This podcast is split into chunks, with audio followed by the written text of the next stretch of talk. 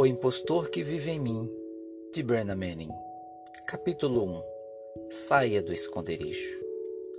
No conto de Flannery O'Connor, O Peru, o anti-herói protagonista é um garotinho chamado Roller. Sua autoimagem é ruim, porque nada do que põe a mão parece dar certo. À noite, em sua cama, ele ouve os seus pais o analisarem. O Roller não é normal, disse o pai. Por que ele sempre brinca sozinho? E sua mãe então responde: Como eu vou saber? Um dia, Roller percebe, na mata, um peru selvagem ferido e inicia uma intensa perseguição. Ah, se eu conseguir pegá-lo, ele grita. Vai pegá-lo ainda que tenha de correr até desmaiar. Ele se vê marchando triunfantemente pela porta de frente da sua casa, com um peru pendurado no ombro, e então toda a família gritando: Vejam, o Ruler com um peru selvagem! Ruler, onde você conseguiu esse peru? Ah, eu o capturei na mata. Talvez algum dia vocês possam pegar um destes, assim como eu. Mas então, um pensamento lhe cruza a mente. Provavelmente, Deus vai me fazer perseguir esse maldito peru a tarde inteira por nada. Ele sabe que não deveria pensar assim a respeito de Deus. Mas é assim que se sente. Seria possível evitar esse tipo de sentimento? Fica curioso por saber se é anormal. Finalmente, Rule captura o peru quando este cai morto por causa da ferida de um tiro que anteriormente havia, o havia atingido. Ele o coloca nos ombros e inicia sua marcha messiânica de volta ao centro da cidade. Lembra-se de coisas que pensara antes de conseguir a ave. Eram pensamentos consideravelmente ruins, ele supõe. Imagina que Deus o tinha interrompido antes que fosse tarde demais. Deveria estar muito agradecido. Obrigado, Deus, ele diz. Sou muito grato a ti. Esse peru deve pesar uns quatro quilos. Fostes tremendamente generoso comigo. Talvez conseguir o peru seja um sinal, ele pensa. Talvez Deus queira que ele seja um pregador. Pensa em Big Cosby e Space Tracy enquanto adentra a cidade com o peru pendurado nos seus ombros. Quer fazer algo para Deus, mas não sabe o que. Se tivesse alguém tocando acordeão na rua hoje, ele poderia dar os seus dez centavos. São os únicos centavos que possui, mas ele os daria. Dois homens se aproximam e assobiam. Chamam os outros homens que estavam na esquina para ver o tal peru. Quanto, quanto você acha que ele pesa? perguntou um deles. Pelo menos uns quatro quilos, Rule respondeu. Por quanto tempo você o perseguiu? Por quase uma hora, disse Rule. Isso é mesmo impressionante. Você deve então estar bem cansado. Não, mas tenho que ir, Rule replica. Estou com pressa. Rule não via a hora de chegar em casa. Ele desejava encontrar alguém mendigando. De repente, ele ora: Senhor, mande um mendigo. Mande-o antes de eu chegar em casa. Deus pôs o peru naquele momento. Certamente enviará um mendigo. Ele tem certeza de que Deus enviaria alguém.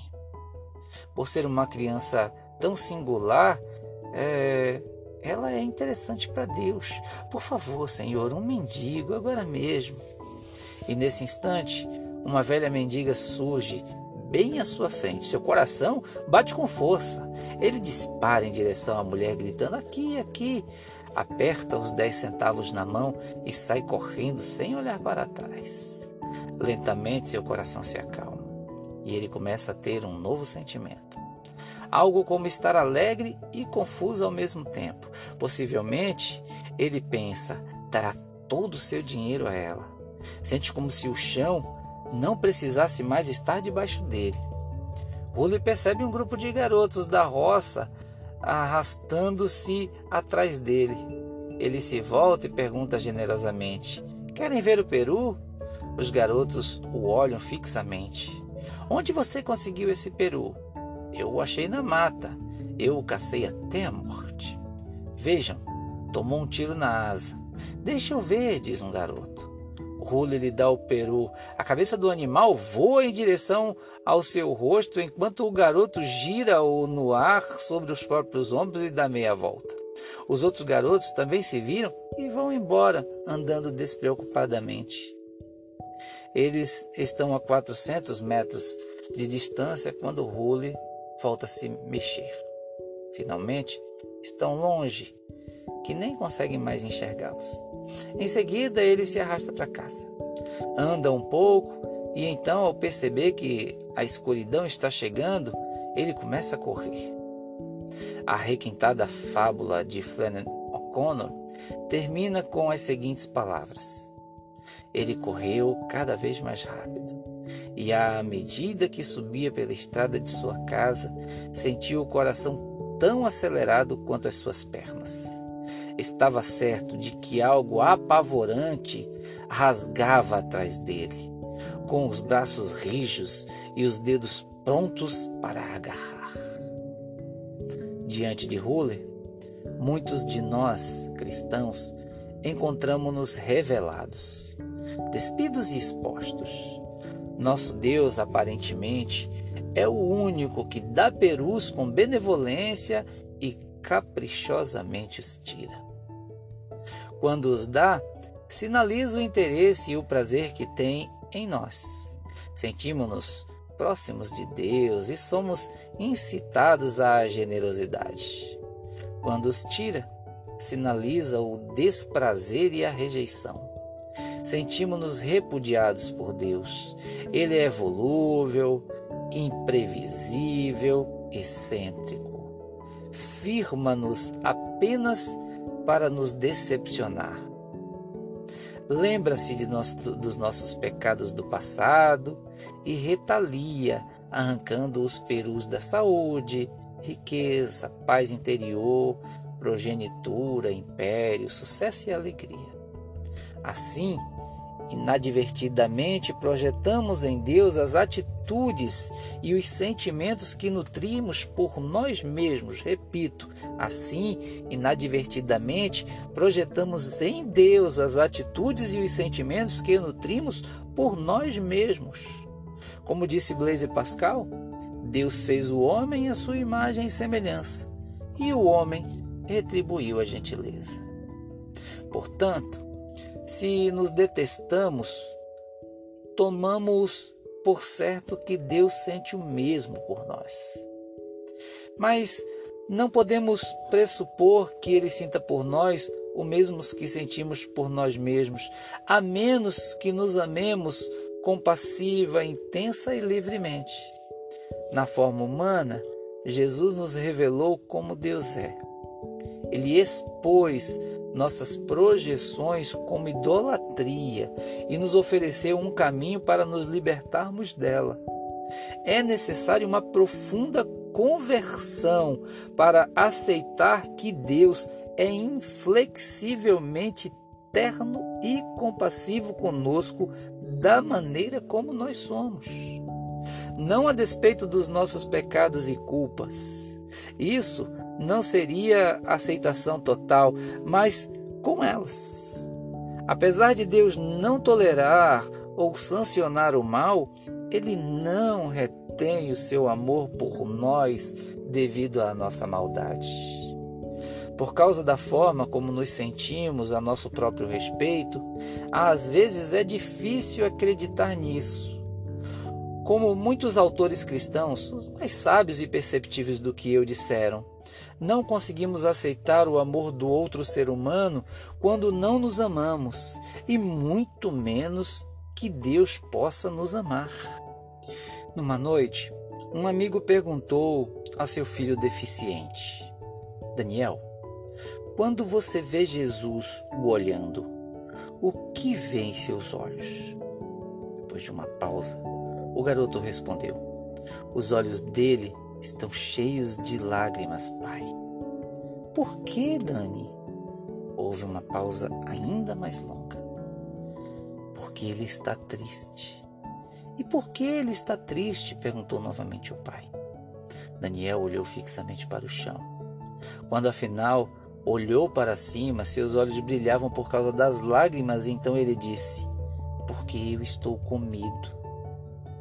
Apesar de Deus, reside um medo que temos dele, da vida e de nós mesmos. Ele se angustia por causa da nossa autodedicação e de nossa autossuficiência. Richard Foster escreveu certa feita: Hoje, o coração de Deus é uma ferida aberta de amor. Ele sofre por causa de nossa distância e preocupação. Lamenta-se por não nos aproximarmos dele. Ressente-se de termos esquecido.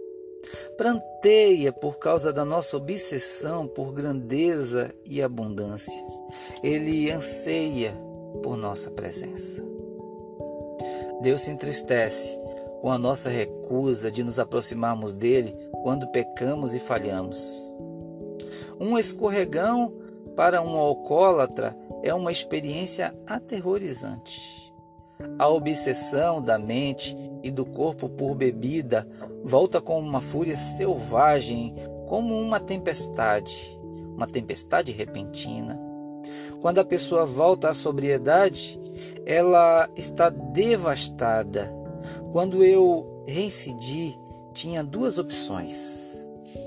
Duas opções. Entregar-me mais uma vez à culpa, ao medo e à depressão ou correr para os braços do meu Pai Celestial.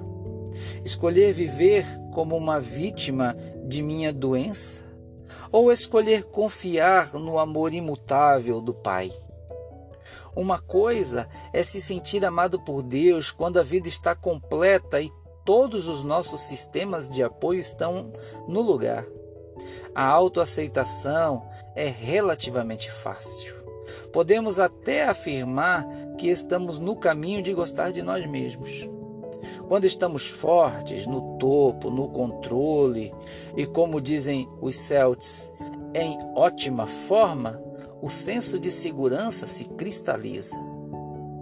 Mas o que acontece quando a vida cai em meio às rachaduras?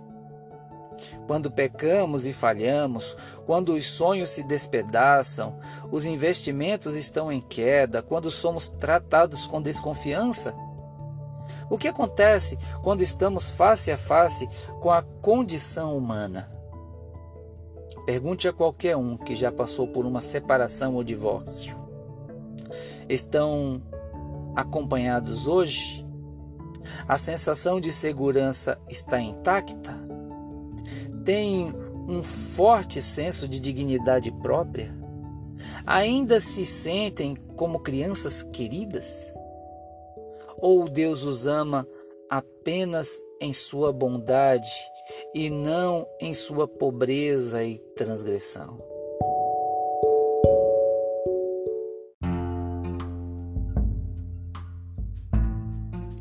Nicholas Harnan escreveu: É isso transgressão que precisamos para ser aceitos. Infelizmente, é o que tendemos a rejeitar. Aqui, as sementes de um cáustico detestar-se ganham raízes. Essa vulnerabilidade dolorosa é o que caracteriza a essência de nossa humanidade, que precisa, que precisa muitíssimo ser admitida a fim de restaurar nossa condição humana a um estado de cura. Julian Norvik, mística do século XIV, disse: Nosso amável Senhor, nós, o Senhor não quer que seus servos se des desesperem por caírem frequentemente e deploravelmente. Pois nossa queda não o impede de nos amar. Nosso catecismo e timidez nos afastam da confiança e da aceitação. No entanto, não odiamos a Deus, mas odiamos a nós mesmos. Contudo, a vida espiritual começa com a aceitação do nosso eu ferido. Procure um contemplador de verdade, não a pessoa que ouve vozes angelicais e que tem visões flamejantes com querubins, mas a pessoa que encontra Deus com confiança desguarnecida. O que este homem ou mulher lhe contará? Thomas Merton responde: Resigne-se de sua insuficiência e reconheça sua insignificância para o Senhor. Quer você entenda isso ou não, Deus o ama, está presente em você, vive em você, habita em você, chama você, salva você e lhe oferece entendimento e compaixão que não se compara a nada que você algum dia tenha encontrado num livro ou ouvido num sermão. Deus nos chama a pararmos de nos esconder e abertamente nos aproximarmos dele. Deus é o Pai que correu na direção do filho pródigo quando ele voltou para casa mancando. Deus pranteia por nós quando a vergonha e o detestar-se nos imobilizam. Contudo, tão logo perdemos o domínio próprio e nos projetamos, nos protegemos. Adão e Eva se esconderam e todos nós, de um jeito ou de outro, os temos como exemplos a serem seguidos. Por quê? Porque não gostamos do que vemos. É desconfortável, intolerável confrontar nosso eu verdadeiro? Então Simon Tugel explica. E assim, como escravos fugitivos, fugimos de nossa realidade ou produzimos falso, um falso eu extremamente admirável, levemente cativante e superficialmente feliz. Escondemos o que sabemos ou sentimos que somos, que pressupomos ser aceitável e inamável. Atrás de algum tipo de aparência que esperamos seja mais agradável. Escondemos-nos atrás de, rosto, de rostos agradáveis que vestimos em benefício de nosso público. Com o tempo, podemos até mesmo chegar a esquecer o que estamos escondendo e pensar que nos parecemos realmente com o rosto agradável que assumimos. Entretanto, Deus ama quem de fato somos quer gostemos disso ou não, ele nos chama, como chamou a Adão, a sair do esconderijo. Nenhuma quantidade de maquiagem espiritual pode nos tornar mais apresentáveis a Ele. Como Merton disse, a razão pela qual jamais adentramos a realidade mais profunda de nosso relacionamento com Deus é que raramente reconhecemos nossa completa insignificância perante Ele. Seu amor, que nos chamou à existência, nos chama, nos chama a abandonar o autodesprezo e a tomar parte de sua verdade. Que verdade? Venham a mim, agora, disse Jesus. Reconheça e aceite que quem eu quero ser para você um Salvador de compaixão ilimitada, de paciência infinita, de absolvição insuportável e amor que não cobra os erros. Deixe de projetar em mim seus sentimentos sobre si mesmo. Neste momento, sua vida é um caniço rachado e eu não o esmagarei, um pavio fumegante e eu não apagarei. Você está num lugar seguro. Uma das contradições mais chocantes da igreja americana é a intensa aversão que muitos dos discípulos de Jesus têm por si mesmo. Estão mais descontentes com sua estão mais descontentes com suas deficiências do que jamais sonhariam estar com as suas deficiências dos outros. Estão encorajados da própria mediocridade e inconsistência. David Samad escreveu: Muitos cristãos encontram-se derrotados pela maior arma psicológica que Satanás usa contra eles. A arma tem a eficiência de um míssil mortal. Seu nome? Baixa autoestima. Essa arma de Satanás provoca um sentimento visceral de inferioridade, inadequação e insignificância. Tal sentimento agrilhou a muitos cristãos a despeito das maravilhas e maravilhosas experiências espirituais e do conhecimento da palavra de Deus.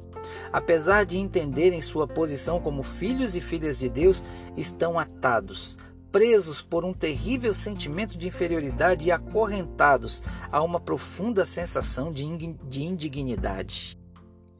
Conta-se frequentemente a história de um homem que marcou uma consulta com o famoso psicólogo Carl Jung. Ele queria encontrar ajuda para sua depressão crônica. Jung disse ao homem que diminuísse as horas de trabalho de 14 para 8 horas, fosse diretamente para casa e passasse as noites em seu gabinete, quieto, completamente sozinho. O homem deprimido dirigia-se ao gabinete todas as noites, fechava a porta, lia um pouco de Hermann Hesse e Thomas Mann, tocava algumas peças de Chopin ou de Mozart. Depois de semanas, ele retornou a Jung, queixando-se de que não conseguia ver nenhuma melhora. Ao saber como o homem tinha passado seu tempo, Jung respondeu: Mas você não entendeu.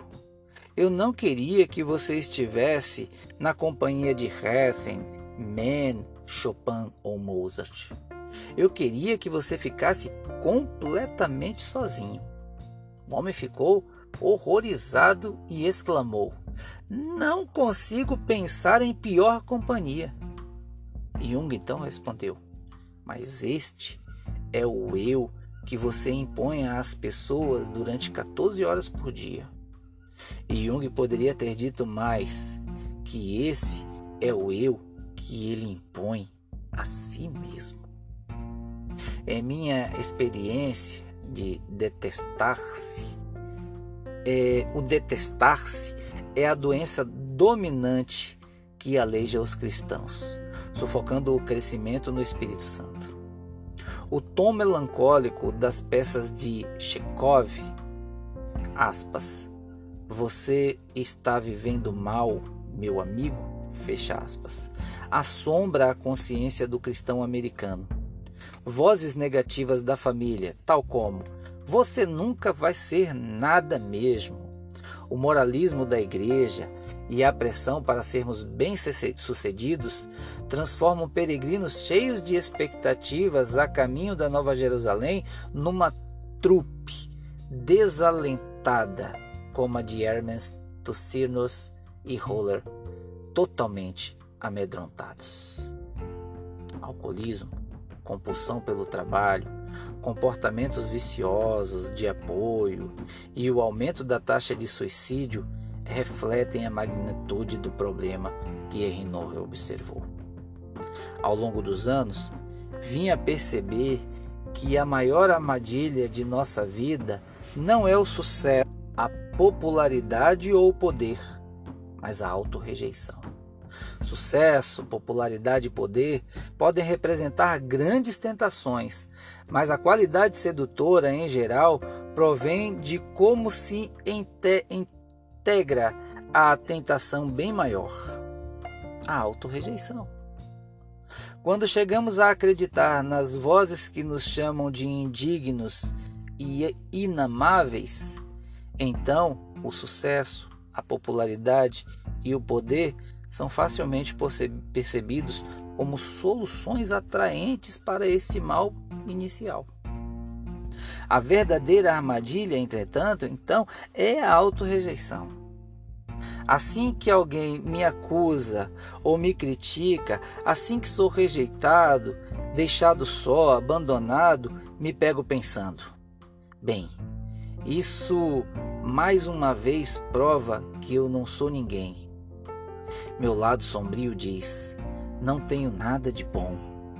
Mereço ser deixado de lado, esquecido, rejeitado e abandonado.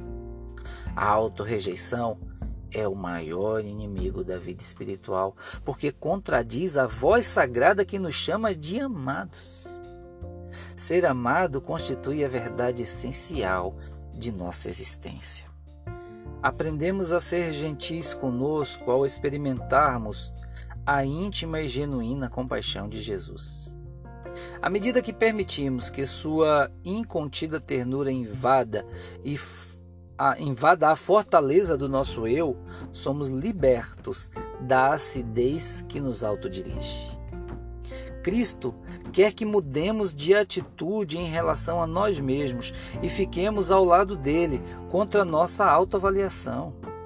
No verão de 1992, dei um passo significativo em minha jornada interior. Por 20 dias vivi numa cabana afastada, lá nas montanhas rochosas do Colorado e fiz um retiro combinando terapia, silêncio e solitude. Todas as manhãs encontrava-me com um psicólogo que me guiou no despertar de memórias e sentimentos reprimidos desde a infância. O resto do dia passava sozinho na cabana, sem televisão, rádio ou leitura de qualquer tipo. Com o passar dos dias, percebi que não tinha sido capaz de sentir nada desde que tinha oito anos de idade. Uma experiência traumática naquela época bloqueou minha memória por nove anos e meus sentimentos pelas cinco décadas seguintes. Quando tinha oito anos, o impostor, o falso eu, nasceu como uma defesa contra a dor. O impostor dentro de mim sussurrava: Brennan, nunca mais seja você mesmo, porque ninguém gosta de você como você é. Invente um novo eu que todos admirem e ninguém conheça. Assim, me tornei um bom garoto, educado, de boas maneiras, discreto e respeitoso. Esforcei-me nos estudos, tirei notas excelentes, consegui uma bolsa no colégio e me sentia é, no colégio e me sentia acuado sempre que acordava para o terror do abandono e a sensação de que ninguém me protegeria.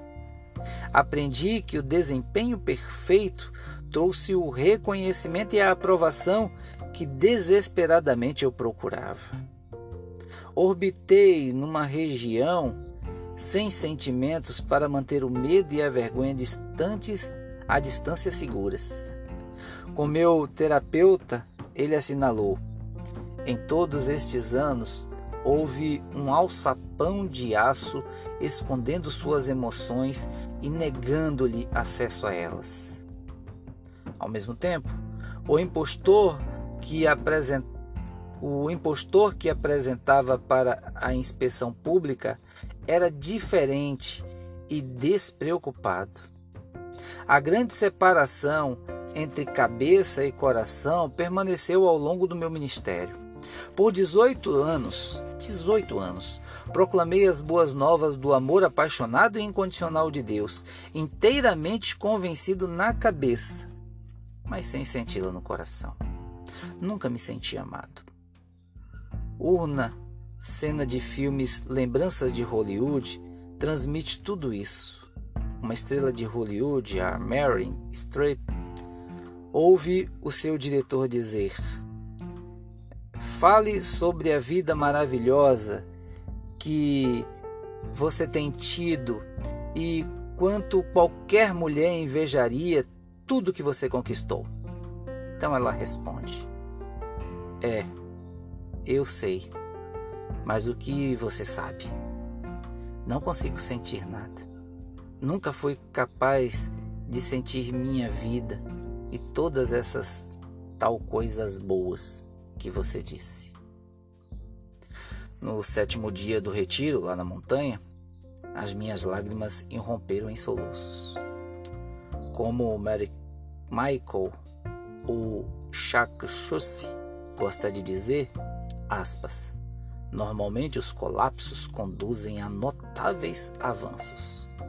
Boa parte de minha insensibilidade e invulnerabilidade surgiu por recusar-me a lamentar a perda de uma palavra amena e de um abraço terno. Benditos são os que pranteiam e se lamentam. À medida que sorvia o cálice da, da amargura, uma coisa notável aconteceu. Ouvi música e dança à distância.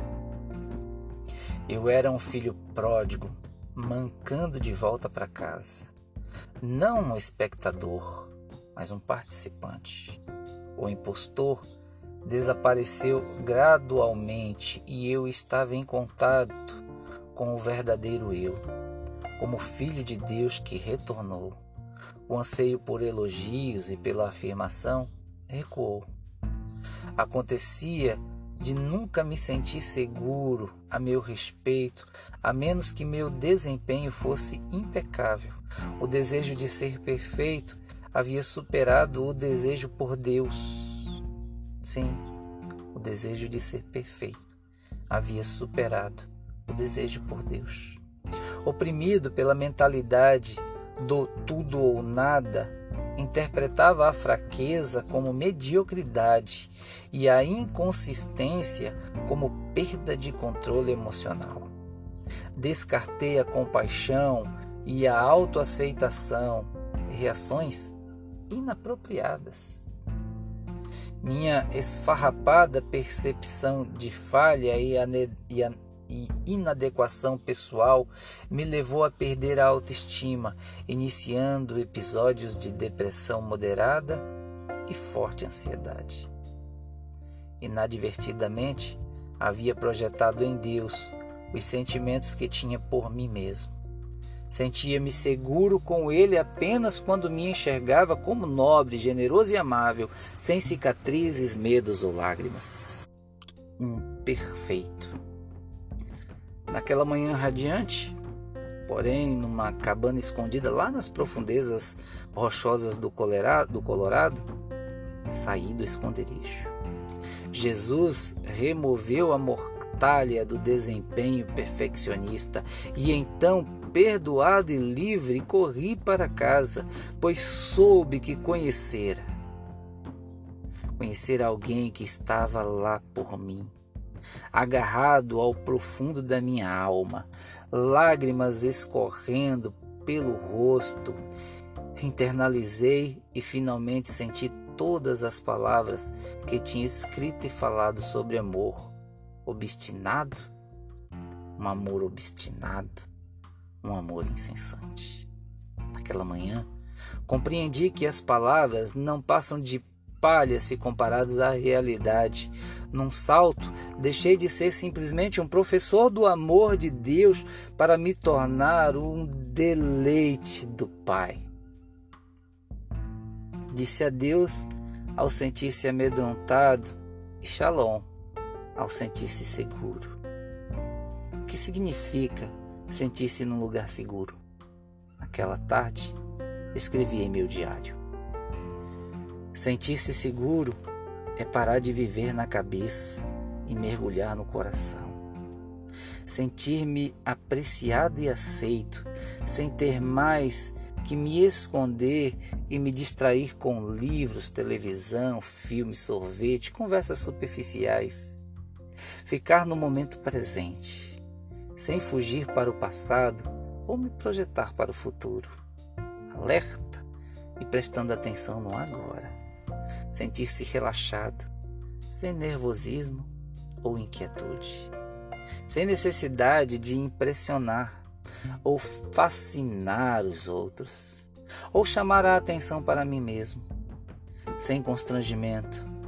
Uma nova forma de estar comigo no mundo, calmo, sem medo, sem ansiedade a respeito do que acontecerá em seguida, amado e valorizado. Apenas estar por inteiro como um fim em si mesmo. Escrever tal experiência, no entanto, é arriscar-se a inventar um novo impostor usando um disfarce ainda mais brilhante. Sou relembrado das sensatas palavras de Teresa d'Ávila, aspas. Tais experiências são dadas aos irmãos e irmãs mais fracos, para fortalecer a sua fé titubeante. Fecha aspas. Mesmo a atribuição à graça de Deus pode ser um sutil autoengrandecimento, porque a frase virtualmente se tornou um clichê cristão. Merton, o mais solicitado guia espiritual de nosso tempo, um dia disse a um colega monge, aspas, se eu conseguir algo pelo fato de ser Thomas Merton, estou morto. E se você conseguir algo pelo fato de ser o responsável pelo chiqueiro, você está morto. Fecha aspas. A solução de Merton? Pare, pare de uma vez por todas de marcar pontos e renda-se com toda a sua pecaminosidade a Deus, que não vê os pontos e nem quem os marca, mas somente o Filho redimido por Cristo.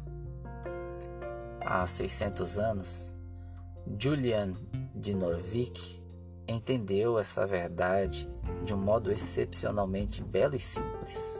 Aspas. Alguns de nós acreditam que Deus é todo-poderoso e consegue fazer qualquer coisa. Que Ele é perfeitamente sábio e pode fazer qualquer coisa. Mas que Ele é todo amor e que fará qualquer coisa, aí recuamos. Da forma como vejo, essa ignorância é a maior é o maior impedimento para os que amam a Deus. Fecha aspas. Ainda mais. Considere as palavras do apóstolo Paulo. Porque o que eles fazem no oculto é só referir e vergonha. Mas todas as coisas, quando reprovadas pela luz, se tornam manifestas, porque tudo que se manifesta é luz. Efésios 5, 12 e 13. Deus não apenas perdoa e esquece nossos atos vergonhosos, mas transforma até mesmo a escuridão em luz. Todas as coisas cooperam juntamente para o bem daqueles que amam a Deus, até mesmo, acrescentou Santo Agostinho, os nossos pecados. A peça de um único ato, baseada em João 5:1-4 de Thornton Wilder, dramatiza o poder da cura do tanque de Betesda sempre que um anjo agitava as suas águas. Um médico vem periodicamente ao tanque, esperando ser o primeiro da fila e ansiando ser curado de sua melancolia. O anjo finalmente aparece, mas impede o médico quanto está prestes a entrar na água. O anjo manda o médico se afastar, pois esse momento não é para ele. O médico implora por ajuda numa voz entrecortada, mas o anjo insistente diz: A cura não está destinada a você. O diálogo continua, e então chega a palavra profética do anjo: Sem suas feridas, onde estaria o seu poder? sem suas feridas, onde estaria o seu poder? E sua melancolia, que faz sua voz baixa estremecer dentro do coração de homens e mulheres. Nem mesmo os próprios anjos conseguem convencer os filhos miseráveis e desajeitados na terra como se consegue um ser humano quebrado pelas rodas do viver. O serviço do amor a serviço do amor, apenas soldados feridos podem se alistar. A serviço do amor, apenas soldados feridos podem se alistar. Médico, afaste-se. Depois disso, o primeiro homem que entra no tanque é curado, regozija-se com a sua boa sorte e, virando-se para o médico, diz: por favor, venha comigo. Estamos apenas a uma hora de minha casa. Meu filho está perdido em pensamentos obscuros. Eu não o entendo e só você conseguiu melhor, melhorar-lhe o humor. somente uma hora, por favor. Há também minha filha. Desde que o filho dela morreu, fica sentado à sombra. Não nos ouvirá, mas certamente ouvirá você. Os cristãos que permanecem no esconderijo contínuo, vivendo a mentira, negando a realidade do nosso pecado, numa tentativa fútil de apagar o passado, privamos, assim, a comunidade do dom de cura que temos. Se, enco se encobrirmos as feridas por conta do medo e da vergonha, nossas, nossas trevas interiores não poderão ser iluminadas nem se tornar luz para os outros. Apegamos-nos aos sentimentos ruins e remexemos no próprio passado, quando o que devíamos fazer é deixá-lo desaparecer. Bonhoeffer disse: a culpa é um ídolo. A culpa é um ídolo. Mas quando ousamos viver como homens e mulheres perdoados, nós reunimos os curados, os curadores feridos e chegamos mais perto do nosso Mestre Jesus. Norrin explorou este tema com profundidade e sensibilidade em sua obra clássica O Curador de Feridas. Ele conta a história de um rabino que perguntou ao profeta Elias quando o Messias viria. Elias respondeu que o rabino deveria perguntar diretamente ao Messias e que o encontraria sentado nos portões da cidade. Como saberei que é ele? perguntou o rabino. Elias respondeu: Ele está sentado entre os pobres, coberto de feridas. Os outros desatam todas as suas feridas ao mesmo tempo e então as atam novamente. Mas o Messias desata uma por vez e reata novamente, dizendo para si mesmo: Talvez eu seja necessário. Se assim for, Devo sempre estar pronto de forma a não me demorar nem por um momento. O servo sofredor de Isaías reconhece suas feridas, mostra-as e disponibiliza-as para a comunidade como meio de cura.